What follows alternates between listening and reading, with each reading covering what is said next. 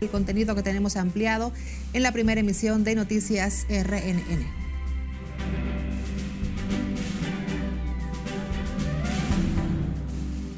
El Poder Ejecutivo somete amplias reformas al Congreso Nacional que impactan trata de blancas, bienes incautados y al sector aeronáutico. Presidente Abinader destaca logros positivos del gobierno en el 2022. El Plan Social de la Presidencia entregará ayuda navideña a más de un millón de dominicanos en su plan La Ruta de la Esperanza. Ministerio Público inicia la lectura de acusación formal a imputados en Coral y Coral 5G. Defensa de General Adam Cáceres Silvestre gestiona a través de familiares y amigos monto de la fianza para poder salir de Najayo. Policía detiene a más de 10 personas para fines de investigación por muerte de conductor en la avenida 27 de febrero. Hospital Darío Contreras se prepara para atender emergencias durante las festividades navideñas. Y más de 4.000 jóvenes dominicanos se preparan para ir a trabajar y conocer a Estados Unidos.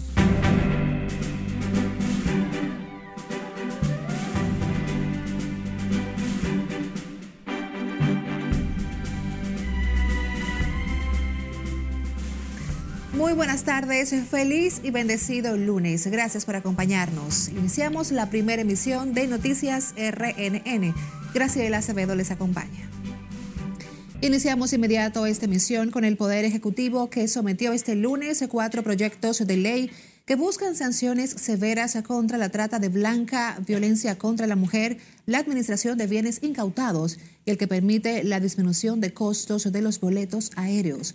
Conectemos inmediato con nuestro compañero Nelson Mateo, quien está en directo desde el Senado de la República con los detalles. Adelante, Mateo. Buenas tardes para ti. Muy buenas tardes, así es, tal y como tú afirmas, el consultor jurídico del Poder Ejecutivo Antoniano Peralta se hizo acompañar hasta el Congreso Nacional del canciller de la República, el señor Roberto Álvarez, así como la ministra de la Mujer, Mayra Jiménez. Según el consultor jurídico del Poder Ejecutivo, los proyectos depositados ante el Senado de la República son, tienen que ver sobre la protección de la mujer, la lucha contra la trata y el tráfico de personas, así como la administración de los bienes incautados y el fomento a la competitividad de la aviación civil en el país. Estas iniciativas confirman, según el funcionario palaciego, el compromiso irrenunciable del presidente de la República, Luis Abinader, de impulsar una importante y necesaria reforma institucional. La República Dominicana pasa hoy por un momento de importantes reformas institucionales y fortalecimiento de las herramientas necesarias para cumplir con el deber que nos traza la Constitución, que no es otro que proteger la dignidad de las personas desde las distintas funciones y atribuciones del Estado. Los funcionarios, tanto el canciller Roberto Álvarez, Mayra Jiménez como el consultor jurídico del Poder Ejecutivo, dijeron que en relación con la idea de proteger a las personas y de manera especial de erradicar las distintas formas de violencia y violación de derechos, el Poder Ejecutivo pues presentó también la propuesta tendente a dotar al Estado de herramientas adecuadas para responder íntegramente a la trata de personas en todas sus modalidades, la explotación sexual, la esclavitud sexual, el matrimonio o unión forzada, así como el matrimonio o unión servil, la adopción irregular, el trabajo forzado, el tráfico ilícito de órganos y otras formas de explotación. Yo quiero enfatizar la presencia nuestra acá en el día de hoy como enviados del presidente Luis Abinader en el sentido de darle subrayar sobre todo dos leyes, la ley de protección integral de la mujer y la ley que lucha contra la trata y tráfico de personas. Ese sistema integral de protección a la mujer que viene incluso a tipificar violencias que al día de hoy todavía no están tipificadas en la República Dominicana, como lo es el feminicidio, y esa propuesta de modificación a la ley de trata y tráfico para responder a los más altos estándares internacionales.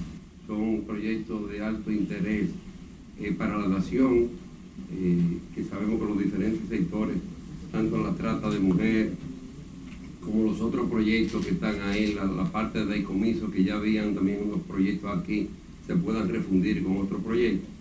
Y como la parte de la competitividad de la línea aérea que también va a redundar al final por el abaratamiento de los costos de los pasajes, que eso va a beneficiar tanto a los turistas extranjeros como también a los dominicanos que residen en el exterior.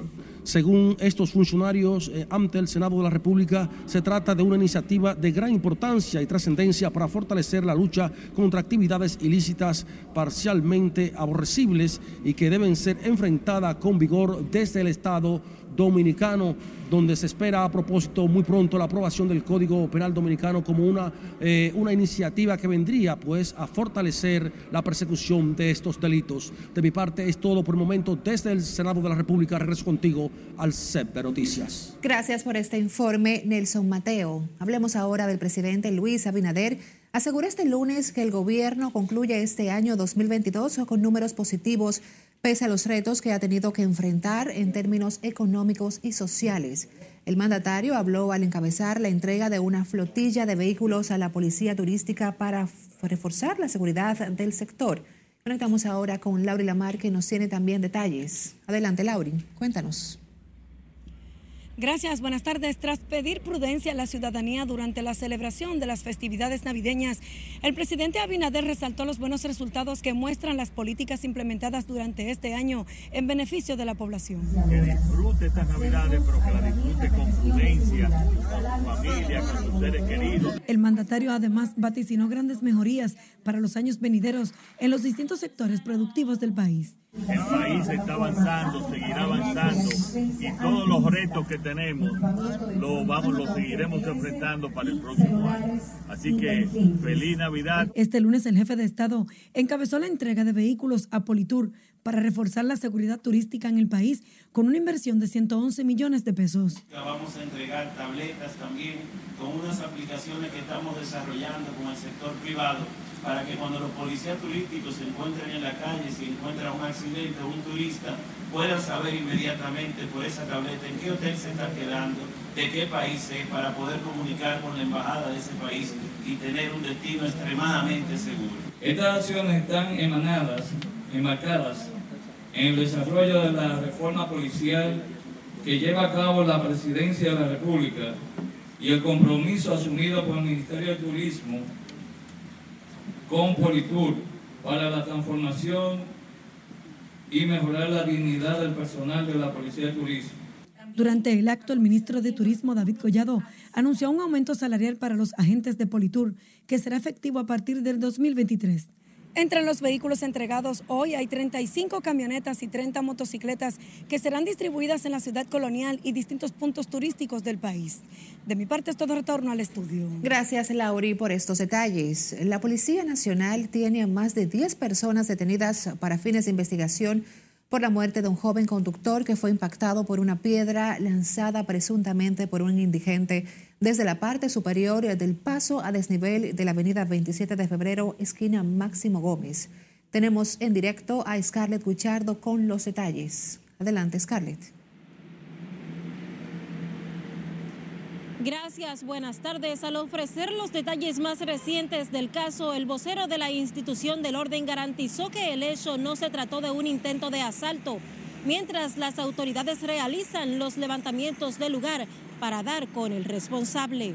Nosotros no hemos emitido hasta el momento ningún parte oficial señalando a determinadas personas en específico. La muerte del joven Joel Rafael Cabrera Espino tiene conmocionados a familiares de la víctima y ciudadanos que temen otras personas que se desplazan por estos alrededores corran con la misma suerte. Estamos, estamos consternados contra, contra eso, porque que cuántos padres de familia buscándose el pan de cada día para llevar, llevar, a sus hijos y de repente que suceda esto. Imagínense, no nos sentimos bien. Pero muy malo, mija, porque me puede tocar a mí yo puedo ir en el carro y me pueden matar a mí, o puede ir un familiar mío caminando y también pueden matarlo. Así es que ese que hizo eso hay que darle su castigo, aunque esté así. Las autoridades investigan a varias personas por el hecho que se registró en la madrugada del domingo, cuando la víctima transitaba a bordo de su vehículo. Estamos eh, realizando los levantamientos correspondientes de las cámaras de videovigilancia para poder verificar las imágenes y compararlas con las personas que tenemos detenidas. Ciudadanos aseguran que esta no es la primera vez que las acciones de indigentes atentan contra la integridad de quienes se desplazan por las diferentes avenidas del país. Yo venía de San Juan de la Maguana, eh, llegando al peaje de la 6 de noviembre, eh, tiraron una piedra, cruzó mi cristal, me dio su golpe en la pierna y todo pasó así. Luego cuando me paro en el peaje le estoy explicando a los guardias que están ahí y lo que me dicen que a diario pasa eso. Agentes de la Dirección Central de Investigaciones realizan los trabajos del lugar para identificar y apresar al indigente que lanzó la piedra que impactó el cristal delantero del vehículo Kia negro y ocasionó la muerte del conductor de 29 años. Se espera que sea en horas de la tarde de este lunes cuando sean velados por sus familiares los restos de Cabrera Espino. Esta es la información que tengo de momento. Paso contigo al centro de noticias. Gracias, Scarlett, por ponernos en contexto sobre este lamentable tema. A propósito, familiares del joven que falleció la madrugada del domingo al ser impactado por una roca que según se presume fue lanzada por un indigente, exigen a las autoridades apresar al autor y someterlo a la acción de la justicia. La madre de la víctima, Claribel Espino, expresó en medio del dolor que le embarga que Joel Rafael Cabrera Espino, quien recientemente cumplió 29 años, era ingeniero y que prestaba servicios en una compañía de telecomunicaciones y al momento de su muerte regresaba a su residencia en el sector de Herrera tras compartir con unos compañeros de trabajo que no veo el vehículo, le pregunto a mi esposo, yo él no ha llegado, me dice, no, él no ha llegado. Ahí yo empecé a llamarlo por el celular, por la flota, le puse mensaje, nada. Pasaron, pasaron y nada, a las 5 volví, me comuniqué con él, nada, no me contesta y ya estaba desesperada. Y como a las 7 le digo a mi esposo, llámate al supervisor para que se comunique con los muchachos. Entonces ahí empezaron ya a comunicarse. Ningún policía me llamó ni nada nunca. Lo que sí yo lo que quiero es ver cómo se agiliza este proceso divino así, que está muy, muy descontrolado. Yo estoy desde ayer en la mañana que todavía no he visto el cuerpo, no, no, lo han entregado todavía. Mientras esperaban el cuerpo del Oxiso en el INASIF, que opera en el cementerio Cristo Redentor, los familiares de la víctima agregaron que nunca fueron contactados por las autoridades y que fueron los amigos de Joel Rafael quienes dieron con el cuerpo. Se espera que sus restos sean velados este martes en el cementerio Jardín Memorial. Cambiemos de información. La jueza del sexto juzgado de la instrucción, Janivet Rivas, instruyó este lunes al Ministerio Público a iniciar la presentación de la acusación formal a los imputados en los casos Coral y Coral 5G. Involucra a unos 48 imputados, 30 personas físicas y 18 jurídicas entre ellos miembros de los cuerpos. Margaret Ramírez está en directo y nos tiene la información. Adelante, Margaret, cuéntanos más. Gracias, así es. Muy buenas tardes. Unos siete meses después de la presentación de la acusación formal en contra de Adam Cáceres, otros altos rangos militares y civiles por alegada corrupción administrativa, el Ministerio Público inició hoy la lectura del expediente que consta de 3.000 páginas. Estamos hablando de la afectación de CESTUR, de CUSET y de El CONANI. En esta etapa del proceso preliminar, el órgano acusador también deberá presentar unas 3.500 pruebas documentales y más de 400 testimoniales, las cuales deberán ser evaluadas por la jueza. El expediente involucra a unas 30 personas físicas y 18 sociedades comerciales a los que el Ministerio Público acusa por defraudar al Estado con más de 4 mil millones de pesos.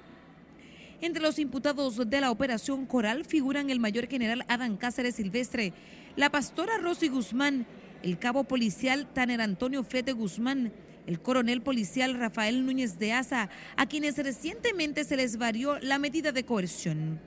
Además están involucrados el sargento de la Armada Alejandro José Montero Cruz, así como el mayor del ejército Raúl Alejandro Girón Jiménez.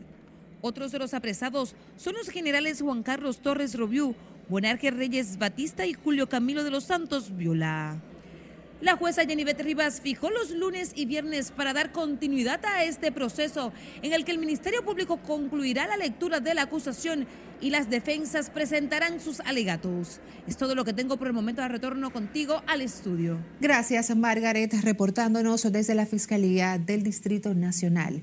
La defensa del general Adam Cáceres Silvestre, imputado en el caso Coral, continúa gestionando a través de familiares y amigos el monto de la fianza interpuesta por la jueza del sexto juzgado de la instrucción para la variación de la medida de coerción por arresto domiciliario y colocación de grillete. Lo mismo hicieron los abogados de la pastora Rosy Guzmán y su hijo Tanner Fletter Guzmán, quienes salieron de prisión el pasado viernes. Un contrato de fianza, no un contrato, sino un acuerdo de fianza de un monto mucho menor no del 10% del, que, del cual se ha hablado, ni del 7% del cual se ha hablado, sino de un 3.5, 3.75. Sigue siendo una suma alta, pero es mucho más manejable. No tenemos el dinero a mano todavía, sin embargo, entendemos que a través de la ayuda de familiares y amigos será posible. Rosy y, Tanner están en su casa, eh, ya se cumplió con el procedimiento establecido, tanto en relación con el billete como de la fianza ellos están en su, residencia. Se logró una fianza a través de una compañía aseguradora que hizo una concesión por ciertas diligencias y favores de cobrar una prima lo más bajo posible. Para el ex jefe del Cuerpo Especializado de Seguridad Presidencial se dispuso una fianza de 100 millones de pesos, mientras que para la pastora una de 50 millones. Ambos deben pagar un 10% a través de una aseguradora para poder salir de prisión. Ahora hacemos nuestra primera pausa, pero antes, como siempre, queremos invitarles a que busquen nuestro usuario, arroba noticias RNN en las diferentes redes sociales. Por supuesto, nos envíe sus denuncias a través de nuestro WhatsApp 849-268-5705 y nos escuche también a través de las diferentes plataformas de audios.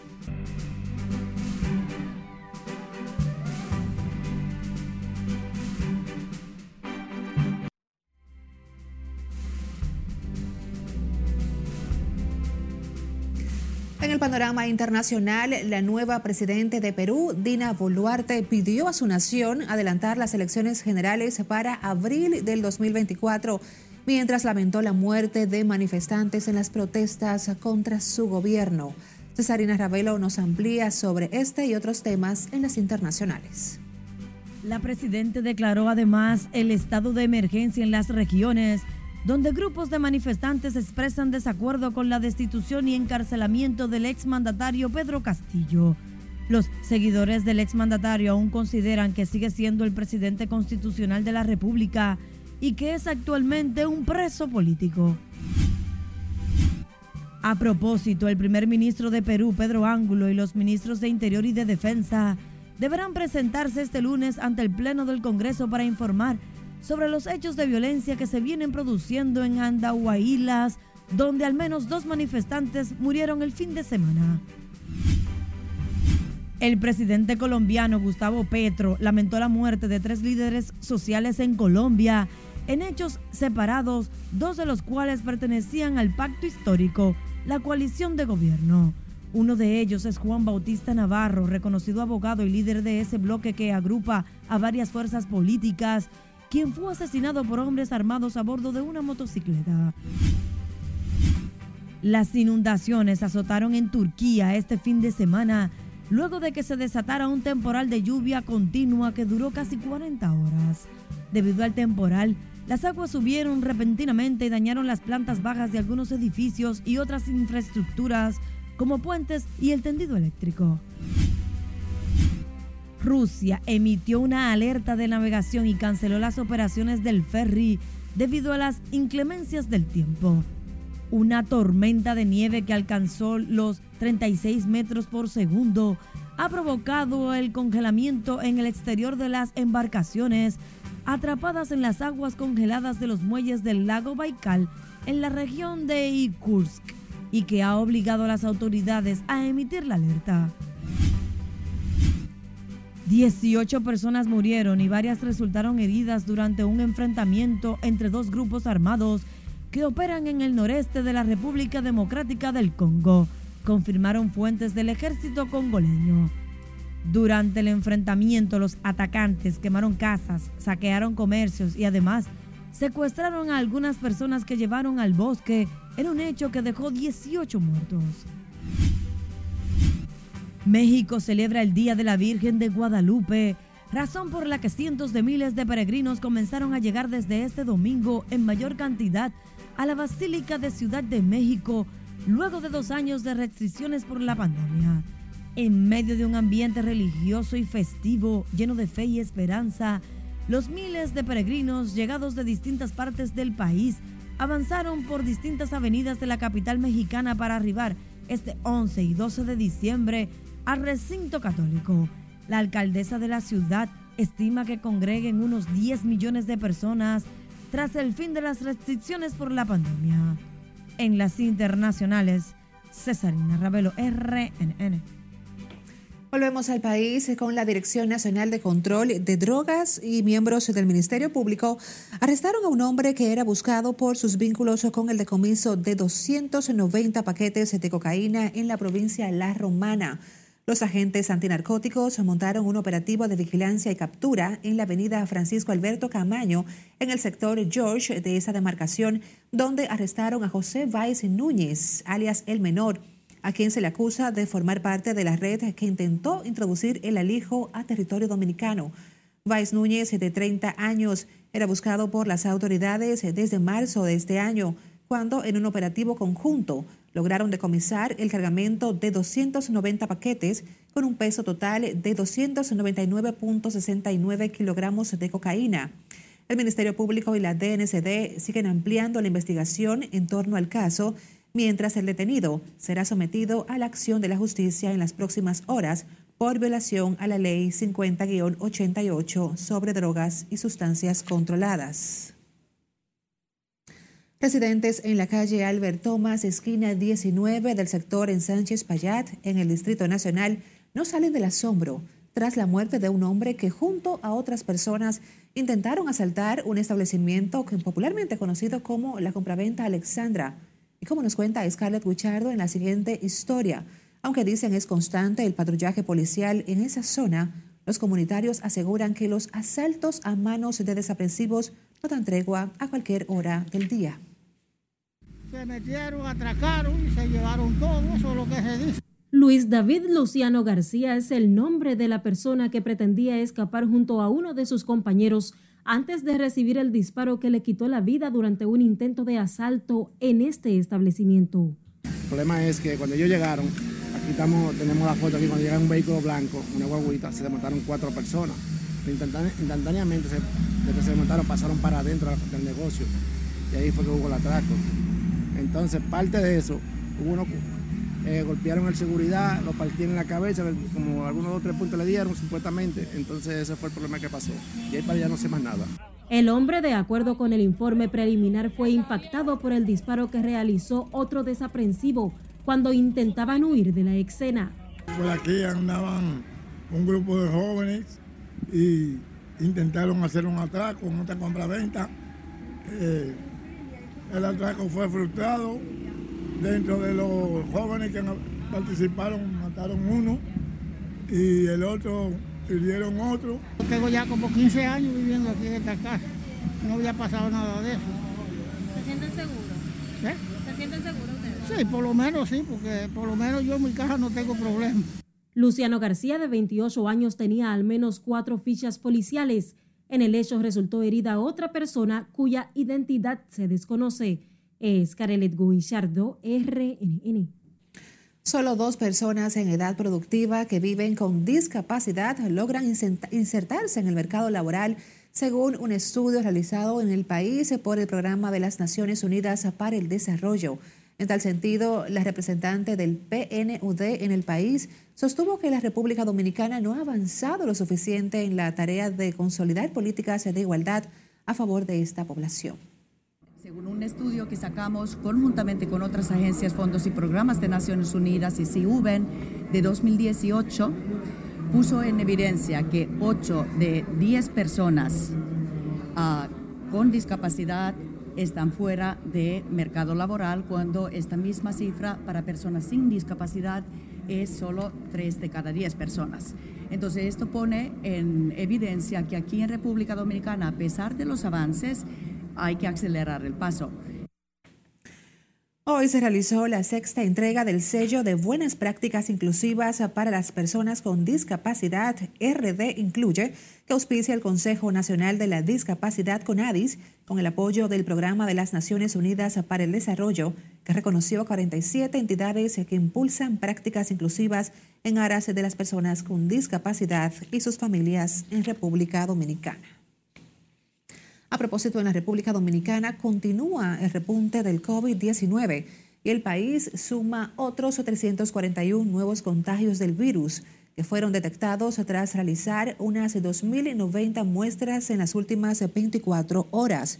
Según el boletín 998 emitido por el organismo de salud, para el día de hoy el país tiene 2.553 casos activos mientras la positividad diaria se eleva a 25.95% y la ocupación hospitalaria subió a 2.5%.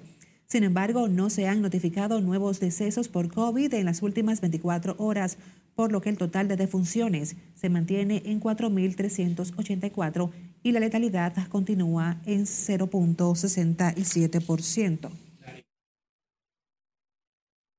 El Hospital Traumatológico Darío Contreras realiza las previsiones para atender el incremento de pacientes que tradicionalmente se registran durante el asueto navideño y el fin de año, engrosando las cifras de más de 60 mil personas que atienden cada mes.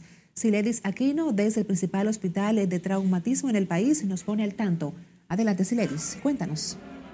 Muchísimas gracias, así es. Este hospital traumatológico Darío Contreras se prepara para tener disponible unas 80 camas a los fines de recibir las emergencias que se presenten durante las festividades navideñas. Estamos esperando. Ojalá la gente tenga cordura y no tengamos que usar todo este parafernaria que tenemos montado para estos fines. El director del Darío Contreras, doctor César Roque, muy temprano realizaba labores de supervisión de áreas claves como enfermería para la buena atención a los pacientes. Sí sabemos que el 24, 25, 31 1 son fechas muy, muy, muy, muy movidas. Pero el hospital ahora mismo está eh, con su la cartera de servicio abierta completamente. Se han hecho los refuerzos de los tines de servicio. Con respecto al almacén, Promesa se ha encargado de reinventariarnos a totalidad. Roque explicó que en los últimos días han realizado operativos para descongestionar el centro asistencial. El hospital maneja unos 60 mil pacientes por mes. Es mucho, mucho. Se hace un total de unas 40 cirugías diarias, todas mayores, y menores unas 50 o 60. Pero todo esto está siempre soportado por un personal médico y de enfermería capaz para hacer estas cosas. Debido a que según la ONU el país ocupa los primeros lugares del mundo en accidentes de tránsito, las autoridades se preparan para reducir las escalofriantes cifras. La mayoría de los lesionados en muchos de los casos permanentes son jóvenes con edades entre 15 y 35 años que han sido sometidos a varias intervenciones quirúrgicas. la situación ha sido trágica, porque ya tengo 6 años de accidente ya, accidentado y me han operado siete veces. Después de eso yo me recuperé, me conseguí otro empleo, volví y tuve una recaída. Este hospital traumatológico Darío Contreras atiende más de 500 pacientes diario. Por el momento son los detalles que les tengo. Ahora retorno con ustedes al set de noticias. Gracias por este informe, Siledis Aquino. El capellán de la policía, reverendo Catalino Tejada Ramírez, Pidió a la población disfrutar de las festividades navideñas en familia, sin cometer excesos para evitar accidentes. El padre considera esta época para reflexionar y actuar con armonía en el seno del hogar.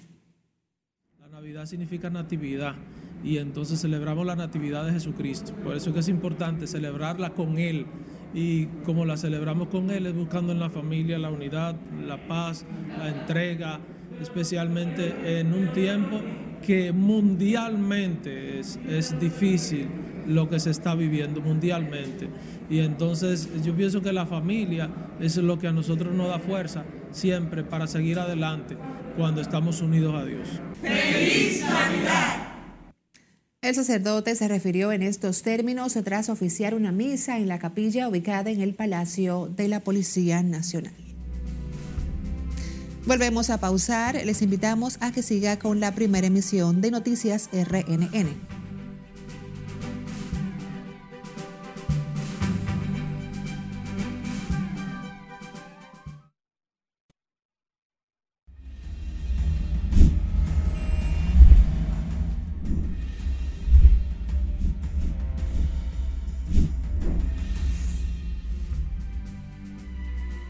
En nuestra línea de WhatsApp nos llegan sus denuncias e inquietudes. Perla Gómez les presenta parte de ellas a continuación. Damos inicio con este video que nos comparten a nuestra redacción con el momento en el que jóvenes se enfrentan a tiros a plena luz del día en la vía pública en un sector en Mayor. En el audiovisual se observa cómo uno de los jóvenes hiere a otro dejándolo tirado en la acera sin que nadie se animara a acudir en su auxilio. Se desconoce el motivo del por qué sucedió dicho altercado. Me tiraron un blog del elevado, miren. Del elevado me tiraron un blog. Regoso a matarme.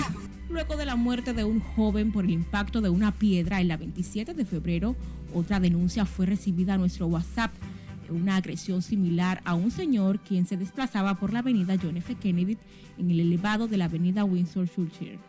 El conductor dice que le lanzaron un blog el cual dejó una enorme grieta en la parte delantera del vehículo.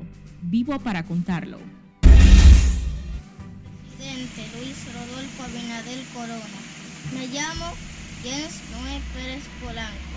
Mi regalo de Navidad es conocerlo. El deseo de este niño es un tanto inusual, pues otros desearían juguetes en esta Navidad. Pero el mayor deseo de Jess Noel es conocer al presidente Luis Abinader, quien con mucho entusiasmo nos envió este video para que se haga eco y llegue a su destinario. Recuerde que usted puede enviarnos sus denuncias o reportarnos sus inquietudes a nuestra línea 849-268-5705. Perla Gómez, RNN. Tocamos otra información, familiares que fueron desalojadas en el sector Arroyo Lindo de Fundación en el Distrito Nacional se apostaron este lunes frente al Palacio Nacional apelando a la sensibilidad del presidente de la República, Luis Abinader, para que intervenga en su situación. Aseguran que desde el pasado martes, cuando fueron sacados de manera violenta de sus viviendas, unas 250 familias han quedado a la intemperie y en condiciones infrahumanas. Y fueron y destruyeron toda esa comunidad. Hay personas, niños que resultaron heridos, eh, personas que hubo que sacar asfixiándose porque nos cayeron a bombas acorralaron el sector, llevaron delincuentes también, alrededor de 500 policías llevaron delincuentes también para saquear todo y destruyeron esa comunidad hasta los cimientos. Al protestar en las inmediaciones del Palacio Nacional, los desalojados explicaron que tienen más de 10 años ocupando los terrenos que supuestamente pertenecen a la familia Amparo, quienes les permitieron el asentamiento y que ahora otras personas se han exapropiado. El número de clientes ha comenzado a aumentar en tiendas y supermercados de San Juan, lo que se atribuye a la llegada de la temporada navideña.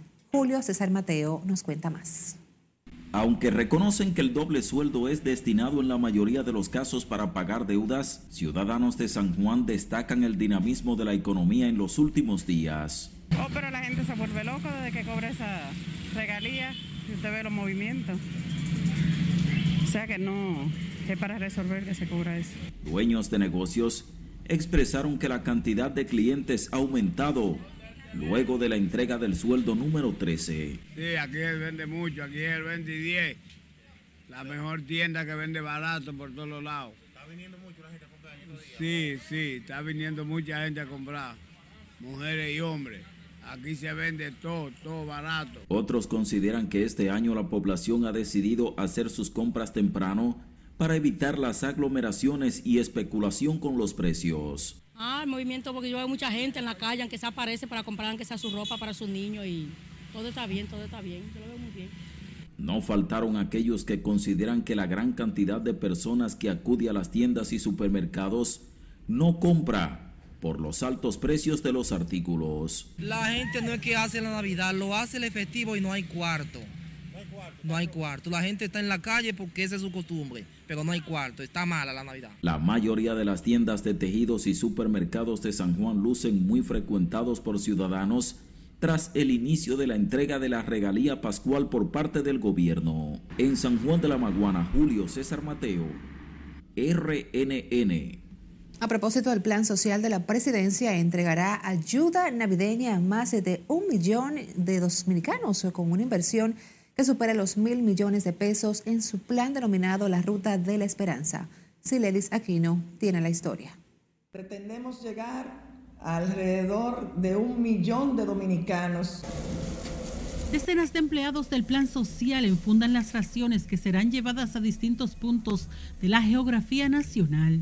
La inversión en estas raciones superan los 660 millones de pesos y se acompañarán con la entrega de miles de bonos que costarán al gobierno más de 240 millones de pesos. Nosotros vamos a estar impactando a con los bonos de Navidad a 150 mil personas. Si los bonos de Navidad eh, son a 1.500 pesos cada bono, estaríamos hablando de más de 200 mil pesos, de 200 millones de pesos, 220 y pico de mil de millones de pesos. Yadira Enríquez dijo que ya han llevado la ayuda a los sectores de Pantoja y continuarán en los kilómetros de la carretera Sánchez en el Distrito Nacional. Tenemos toda una programación con los minusválidos, con los eh, hogares creas de todo el territorio nacional, con las amas de casa eh, y con las distintas instituciones que por diversas vías llegan las solicitudes y a aquellas que tienen fijo la recepción de las raciones por el plan social. Además de estas colaboraciones a los beneficiarios de menos recursos, el plan social techará sus casas y entregará enseres del hogar. En los almacenes del plan social, camiones son llenados para ser llevadas las raciones a los distintos puntos del país. Sila Disaquino, RNN.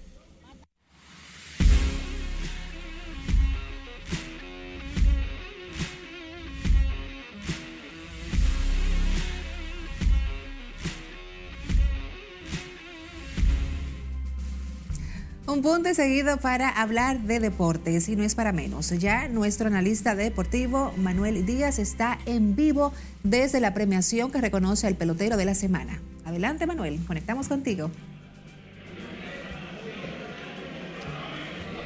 Saludos buenas, gracias Graciela. Iniciamos la entrega deportiva con el pelotero estrella de la semana en su fecha número 8 y los ganadores fueron lanzador el señor Hernández, Carlos Hernández de los Toros del Este, mientras el jugador de ofensiva fue otro Hernández, el clan de los Hernández, Ramón Hernández de los Tigres del Licey.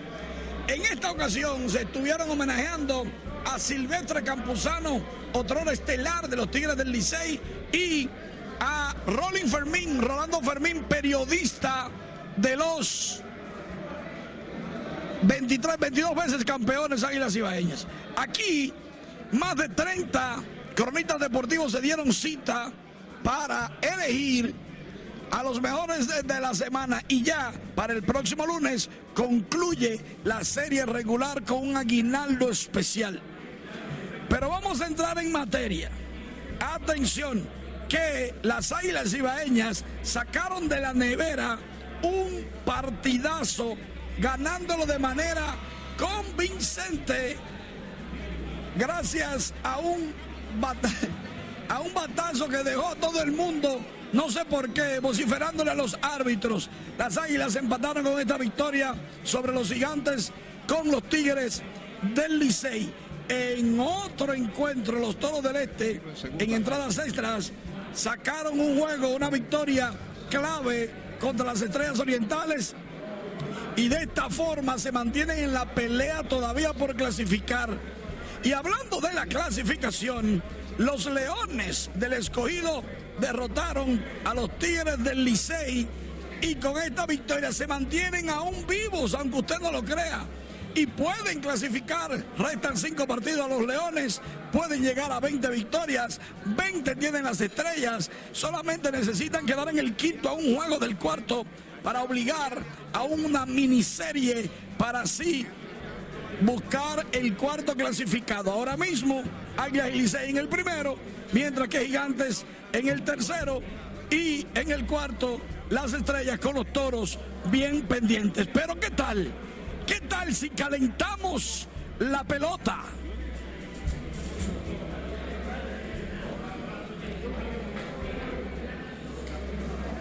Calentando la pelota, hay unos memes que dan la hora. Por ejemplo, los toros dicen que un round robin sin ellos no es round robin. Le dicen toribio a los toros, pero algunos le dicen el torolío. Mientras que los leones del escogido dicen que son duros de matar, que aún no, que aguanten. Iba el entierro de camino y alguien voció. Ganaron los toros, entonces se devolvió el entierro. Ay, Lidón Memes, cuántas cosas. Y al final, muchos fanáticos dicen que el Licey le vendió el juego a los leones. ¿Cómo así que le vendió el juego a los leones? Eso es imposible, eso no existe. No se lleven de eso a los fanáticos. No hay forma de que los Tigres quisieran perder el juego contra los Leones porque el que quede en primer lugar termina ganándose un bono especial. Ahora mismo, Licey y Águilas bien empates. En el primer lugar, aunque al Licey todavía le resta un juego más que a las Águilas. Pero nada, por el momento es todo. Queridos amigos, gracias. Sigo contigo, Graciela. Gracias, Manuel, por estas actualizaciones en vivo. Te contamos que más de 4.000 jóvenes dominicanos se preparan para ir a trabajar y conocer la cultura estadounidense en el programa de Summer Work en Travel Read USA 2023 de mano de la Agencia de Intercambio Cultural ACE International. Este lunes unos 700 jóvenes participaron en la Feria de Empleos donde conocieron a sus empleadores en Estados Unidos, entre los que se encuentran cadenas como Publix y Hard Rock. Actividad, una feria de empleo. Tenemos alrededor de 25 empleadores de Estados Unidos que llegan hacia el país para que asistan a los estudiantes, para que vivan una experiencia de una feria de intercambio cultural, que los jóvenes puedan vivir una experiencia de una feria de empleo en República Dominicana. ¿Cuáles son los requisitos? ¿Qué debe tener una persona dominicana para, para acceder a esto? tener entre 18 y 26 años de edad, conocimiento básico, el idioma inglés, no estar en proceso de residencia y ser estudiante activo académicamente. Los empleadores hacen una preselección de esos estudiantes basados a su perfil y obviamente ya cuando vienen al país ya vienen con una depuración previa de ese estudiante eh, y aquí solamente se realiza lo que es la entrevista de manera personal. Una experiencia muy buena. Eh, llevamos tres años eh, con participantes que vienen de la República Dominicana y creo que es el país con lo, más participantes que tenemos en Adventureland y hemos aprendido un montón de ellos y lo que a mí me gusta mucho es cuando preparan comida y lo traen para almorzar y dicen, puedes probarlo, porque es algo que en Iowa realmente no hay. Para aplicar al programa, los jóvenes deben ser estudiantes universitarios activos a tiempo completo, poseer dominio mínimo intermedio de inglés, es decir, que puedan mantener una conversación en breve en dicho idioma y tener entre 18 y 28 años. Y así nos despedimos por esta tarde. Gracias por acompañarnos durante este primer recorrido informativo de Noticias RNN. Feliz tarde.